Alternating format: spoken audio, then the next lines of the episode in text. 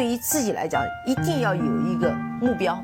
一个企业，它真的要对什么人负责任？嗯，要对社会负责任，嗯，对员工负责任，对股民负责任。这个三个责任，一个国家的发展，实体经济是永远是是顶梁柱。各位好啊，给你一个真实生动的格力电器，我们给的比你要的多。今天是二零二一年的八月二十七号，又是一个周五。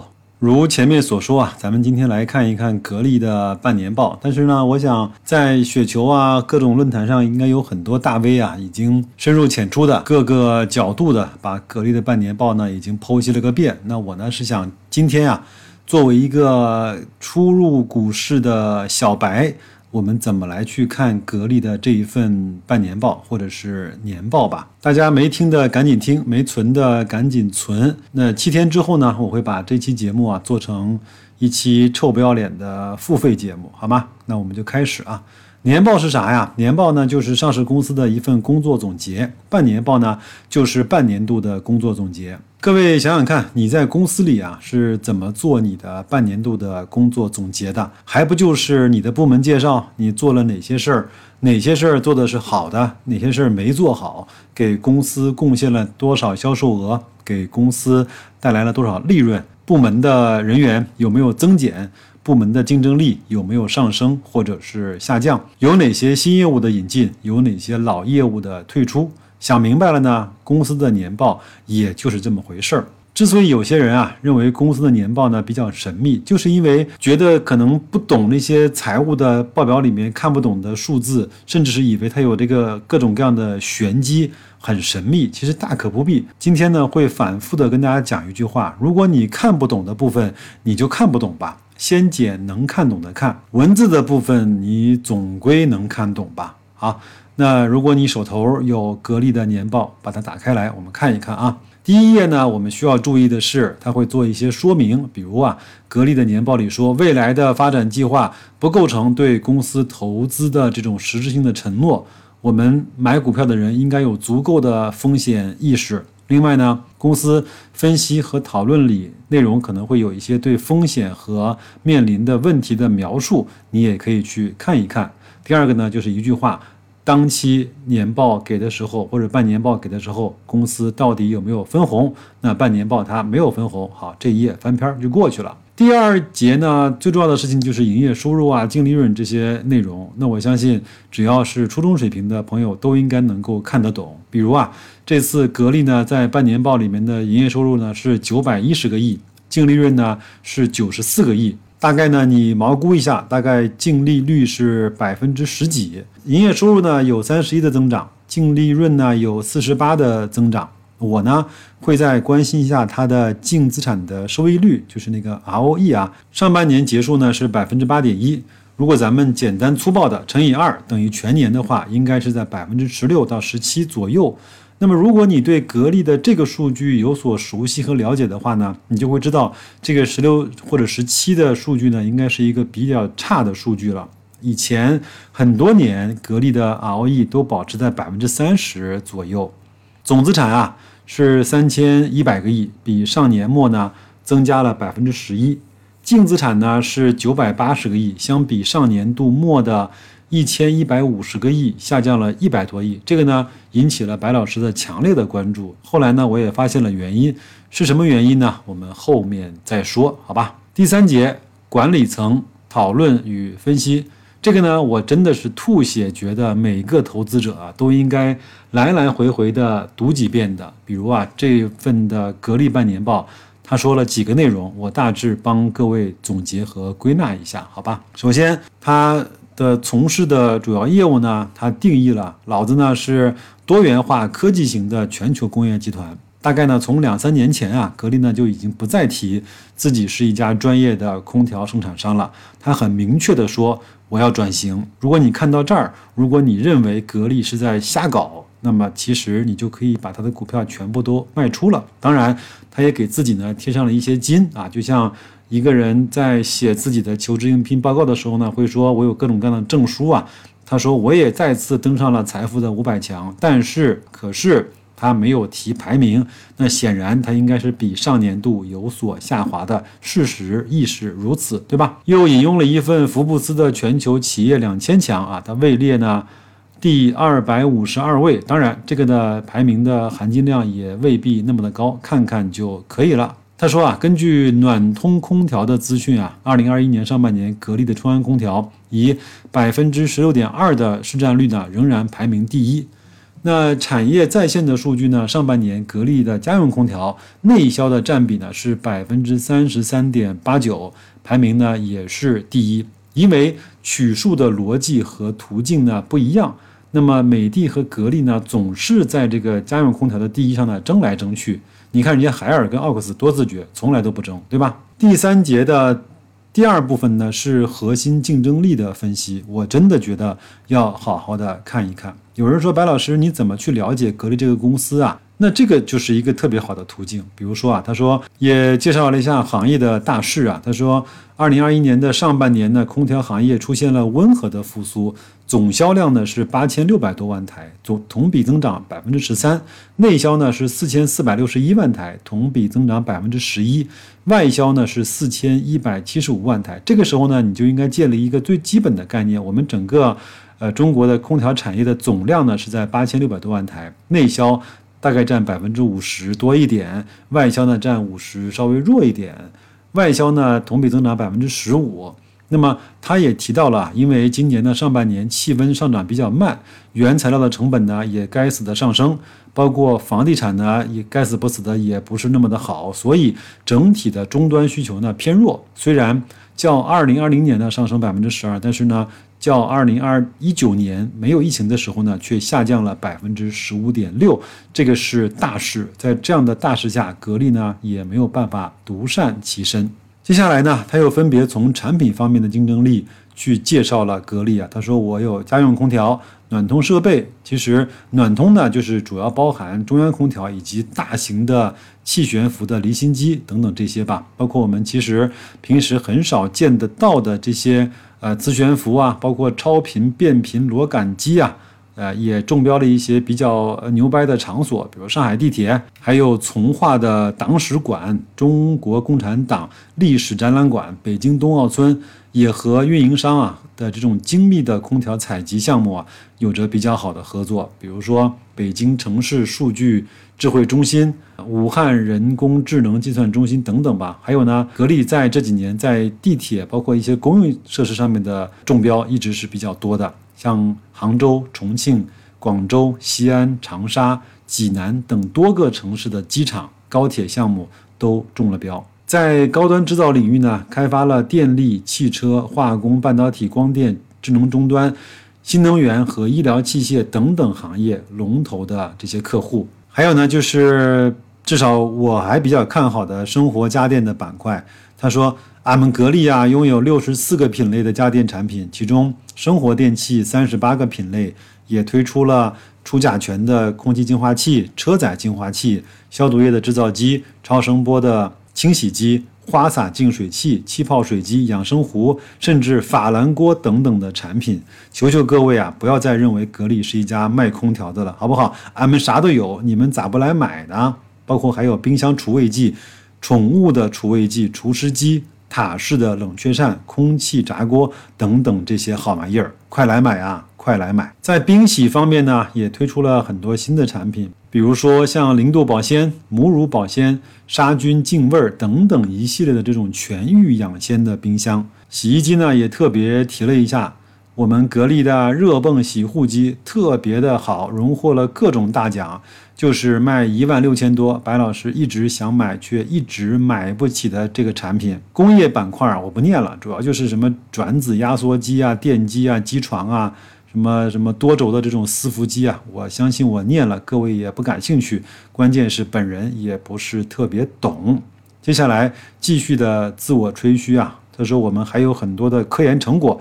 各种发明专利，各种国际领先，获得了全球制冷技术创新大赛的最高奖。当然，他也不忘提提出了我认为在未来的几年会有很大竞争优势的空调的十年包修，这是迄今以来最牛掰的，别人都还没有跟进的承诺。白老师呢也认为这个的效率和威力啊，要等待几年之后才能够看得出来。这个时候呢，白老师突然那个兽性不是诗性大发，蹦出来一句诗啊，我忘了是谁写的了，好像是这么说的，叫“事欲当烧七日满”。辩才须待三年期，就是不用着急，一项政策的功效啊，可能需要等待一段时间才能够展现的出来。如果我们判断空调市场的增长率开始下降的时候呢，开始发生了一些内卷的时候呢，大家伙儿一定会选用那个可以用的时间更长，在保修方面呢更加让自己省心的产品，对不对？反正更换的时间也越来越长了。再往下。智能装备啊，培养新的增长点，包括伺服机械手的工业机器人、智能仓储、智能检测、无人自动化生产线、数控机床、自动化生产线体、节能环保等等啊，十多个领域超百种产品的规格的产品，我相信你不懂，我也不懂。还有呢，就是依靠这些技术啊，为客户提供了智能工厂的解决方案。前面呢，其实我也看到一些新闻，一一些公司啊，确实是整体采购了格力的仓储啊、物流啊、生产线呀。这样的话呢，说明它在动，但是呢，就是动得慢一点。因为我想，本身这个行业格力呢就是后来者。再次呢，在国内本身啊，整个的这种行业都是比较落后和有待提升的。前一段时间好像。国家提出了工业母机这样的概念，那其实在这个方面，格力还是走的比较踏实和坚决的。当然，也就意味着格力在这个方面的路程还是相对比较艰难和遥远的。在半年报呢，专门提了一下出口以及海外的电商渠道，专门提出了针对美国市场开发了全系列的超低温的热泵空调，但是也没说卖了多少台。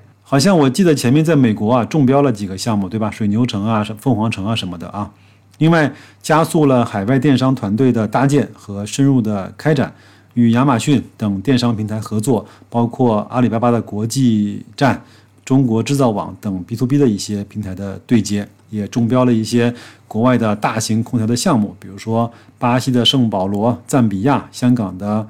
北大屿山、台中的新地标，还有台北的小巨蛋等等吧。然后呢，就是人才培养机制啊、激励机制啊、推动绿色发展、彰显社会责任啊，就是这些吧。我相信文字的部分大伙都能够看得懂，只不过你愿不愿意看。主营业务的分析，我们可以稍微去看一下，因为也比较简单。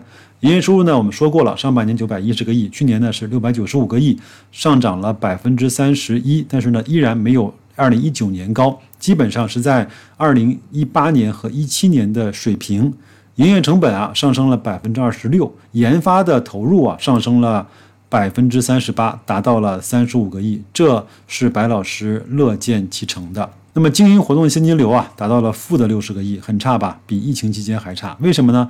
他也做了说明啊，主要是他给客户的一些贷款，包括垫付的一些产生的一些净额所导致的。下面呢？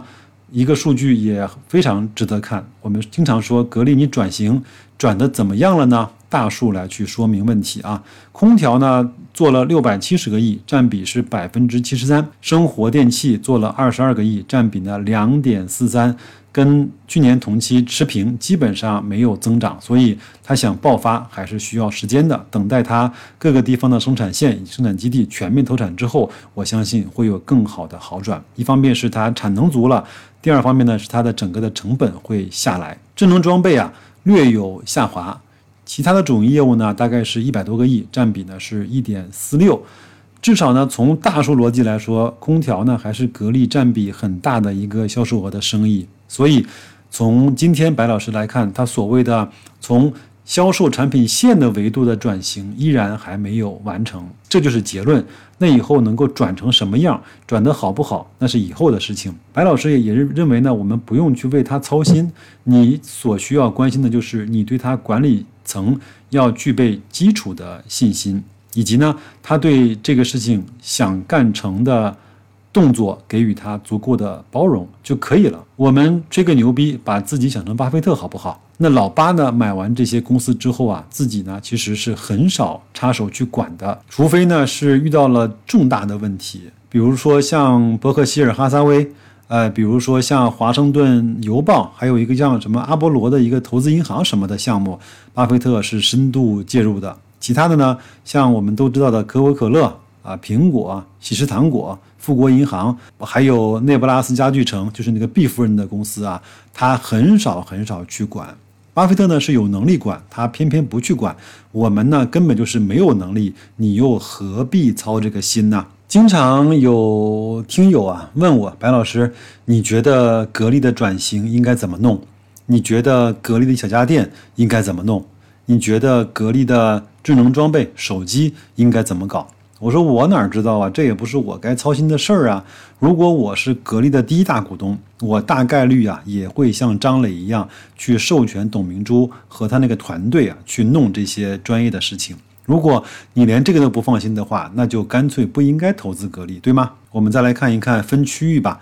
内销呢占百分之六十四，外销呢只占百分之十四，其他业务呢占百分之二十二。外销基本上没有提升，内销呢？提升百分之五十四，当然疫情特殊情况取出的原因，这个增长率没有什么太多实际的意义。看一看这次半年报比较受诟病的毛利率的问题啊，空调业务的毛利率呢是百分之二十九点七九，这几年呢格力的毛利率是肉眼可见的下滑，因为什么呢？我觉得有多种因素吧，一个呢当然就是行业竞争比较厉害，号称不打价格战的格力呢也主动挑起了几场价格战。看一看美的空调的毛利率，你就知道了。格力呢能够保持这样的毛利率，真的是不容易呀。因为这个行业它不是互联网行业，我有吃鸡你没有，我有王者荣耀你没有，那我就可以定价。但是这个是产品相当同质化的。家电行业其他业务的毛利率啊都不高，包括外销啊也只有百分之十的毛利率。我认为可能总体的来看都是亏损的，因为它的综合的运营成本可能都不止十个点。往下呢就是资产负债表的情况了。我相信很多听友啊看到了这儿就不大愿意再往下看了。这期节目呢我也就捡大家能够看得懂的，但是由于偷懒不愿意去看的数据跟大家去分享，好吧？首先，映入眼帘的呢，就是货币资金一千三百四十四个亿，占总资产的百分之四十三。应收账款呢是一百一十个亿，相对上年末的八十七个亿呢有较大的提升。存货三百二十七个亿，较去年年末的二百七十八个亿呢也有大幅度的提升。其他的项目呢其实没有很大的出入和我们需要关注的地方，你可以。呃，逐项的去对比一下，如果真的有看不懂的地方，可以自己去查一下。再来看一看，它专门向我们提出了公司所面临的几个风险。第一个就是宏观经济的波动，第二个呢是生产要素，就是原材料的价格的波动。当然，我们知道今年的各个大宗的原材料涨得不像个样子，对吧？第三个呢，就是贸易保护主义带来的市场的风险；第四就是汇率的波动造成出口市场以及汇兑的损失。接着呢，他又提了一句员工持股的激励和几期的回购，都非常的简单和扼要。具体的内容大家可以自己去看一看。下面就是很多人关心的股东的情况。半年度结束啊，普通的股东总数呢是。七十一万人，这个呢超级出乎白老师的意料和想象。我本来以为啊，这种延绵不断的惨烈下跌啊，会把很多人彻底的绝望洗出局。谁知道还有这么多人对格力心存幻想，冒死上车。再来看一看前十大股东啊，第一位是香港结算中心，就是我们所说的北上资金，比去年年末啊减持了一亿多股。第二个呢是珠海明骏，就是高瓴资本啊，百分之十五的持股没有变化。第三位呢是京海互联网，就是以前的京海担保，由经销商共同出资组成的体系，占比百分之八点二，没有变化。第四位呢是珠海格力集团，百分之三点二，也没有什么变化。正金百分之二点九九，没有变化。汇金呢是一点四，也没有变化。来了一个新的叫万金全球股票主基金，这个是个境外法人新来的，买了六千万股，占百分之一。这是个什么家伙？我也不太了解。前海人寿呢，姚老板的公司减持了一千多万股，现在还剩百分之零点七八。这个我相信现在的地产公司、投资公司都应该把现金收回去，去做更多的自保了吧。董总占百分之零点七四没变化，高瓴呢最早的持仓也是百分之零点七二，也没有变化。话音未落啊，又来了一个叫阿布达比投资局买了两千多万股，也不知道是何方神圣，各位可以去查一下。下面呢也罗列了一些格力电器所发的债，各位看看就行了。那我只是看到一个比较有意思的信息啊，就是无论是三个月还是半年的短债呢，这些债的利率啊都非常低。两点三五百分之两点六左右都有，那说明这些发债的机构对格力的评级还是非常高的。最后呢，就是有一些财务指标，如果你看不懂的话，我认为不是那么关键，你看不懂就看不懂吧。如果你想去学习每个指标，你也都能够大概知道是什么意思。比如说什么叫速动比率，什么叫流动比率，你可以百度，你要懒得百度也没所谓。很多人呢喜欢从财报里面呢。去找一些字里行间跟蛛丝马迹的这种关系啊，去猜测格力到底有什么神秘的地方。其实哪有那么神秘啊？我的理解是，只要是连续的数据变化才有意义，单个的数据其实是没有什么意义的。因为财报里面的数据很多，特别是像专业的财务报表里面的数据呢，各位呢就是看看吧。我觉得看什么呢？就是看它的流动负债、长期负债和它的一些有息负债。流动负债呢，就是它短期要还的，看看它现金流能不能应对它的流动负债。很多地产公司为什么急着变卖资产，就是它的流动负债比较多，它的现金资产就不够还了。七个锅盖呢要盖九个锅，那所以呢，它就要去打折卖一些房子呢，去还它的短期的负债。各位要知道啊，就一个公司啊，亏钱是可以亏很多年的，但是呢，它一旦被挤兑，它的现金流只要一旦断裂。它立马呢就会死。那负债里面呢，有息负债呢，就是它不断要去给利息的，它是有融资成本的。这些数据呢，如果没有大的变化，你也不用太去管它。有的人呢会去看一眼递延所得税的负债，这个数据呢讲心里话，很多人都不是特别的了解。如果你对呃税法呢跟财务法不是特别了解的话呢，你很难明白它是个什么意思。我当时呢也是请教了我一个老师，他跟我讲了其中的逻辑。但是呢，他讲完之后，最后呢告诉我一句话，他说：“真正的公司啊，运营中这些都是可以调节的，就是看财务的负责人想要达到一个什么样的目的，在合法跟合规的情况下，财务是有很多的办法可以去做一些动态的调节的。有一些调节呢，他会告诉你原因。”有一些呢，他根本不会告诉你原因，没有关系。你读这份财报的底线要在于你信任格力这家公司呢，不会进行财务造假的。因为我知道有那么多眼睛在盯着他，他哪怕有一丝一毫的造次，都有人来去挑出毛病。那平时呢，他做的一些好的事情，还有人去给他附上各种各样的阴谋论，对吧？更何况他敢去做一些违法乱纪的事情呢？那白老师喜欢看什么？白老师喜欢看净资产，我特别喜欢看他的净资产有没有增加。这次呢，好像没有增加。反倒减少了一百多个亿，我看了一下原因啊，它主要是把一百五十个亿的回购呢拿了出去。如果把那个放进来的话呢，净资产和上年的同期啊差不太多，没有什么大的变化。很多人呢看到一些名词特别的困扰，我随便给大家念一个啊，什么叫交易性的金融资产？你百度是吗？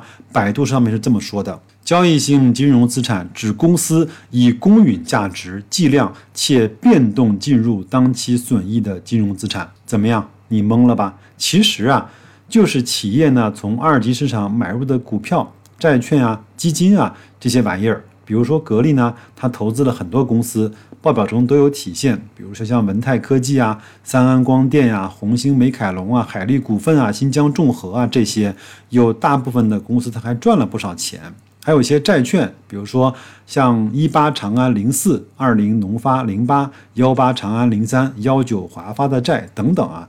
其实呢，财务术语是这样啊，看上去呢很唬人，你真正明白了之后呢，其实也没有那么复杂。还是那句话，你愿不愿意弄懂它？你愿不愿意用自己的语言呢去解释它？我们以前呢经常说，如果把一个简单的东西讲得很复杂的，这个都是比较低层次的人。真正厉害的人呢，是把一个很复杂的概念呢，用大家伙都能够听得懂的话，能够讲得很明白。就像你第一次啊看到 YYDS，你也不知道是什么意思，但是一旦弄懂之后，你就再也不会被它唬住了，对吧？还有呢，有一个小技巧，在半年报或者年报里面呢，都有那个财报的报表的附注。你可以看一下，在每个可能你看不懂的条目下面，它其实都给出了一些附注和说明。有可能看完这些之后，能够帮你去理解更多的财报中的一些数据的含义。最后呢，我相信啊，一年营业额两三千亿，市值两三千亿，一年能赚两三百亿的格力的报表，你想完全把它看懂，挺难的。但好处呢，是在于格力的报表做得很规范，也很干净。如果你愿意从他的爸爸开始入手学习，恭喜你找到了一个对的入口。两年前呢，我在华东师范大学啊上了一堂孙俪老师上的 MBA 的财务课程，他呢专门用格力的财报呢去给大家做范本，去讲财报如何去阅读。那说明呢，格力的财报呢至少是可以。作为教程来去学习的，也能说算上是一个典范吧，也侧面反映了格力电器财报的正规性和含金量。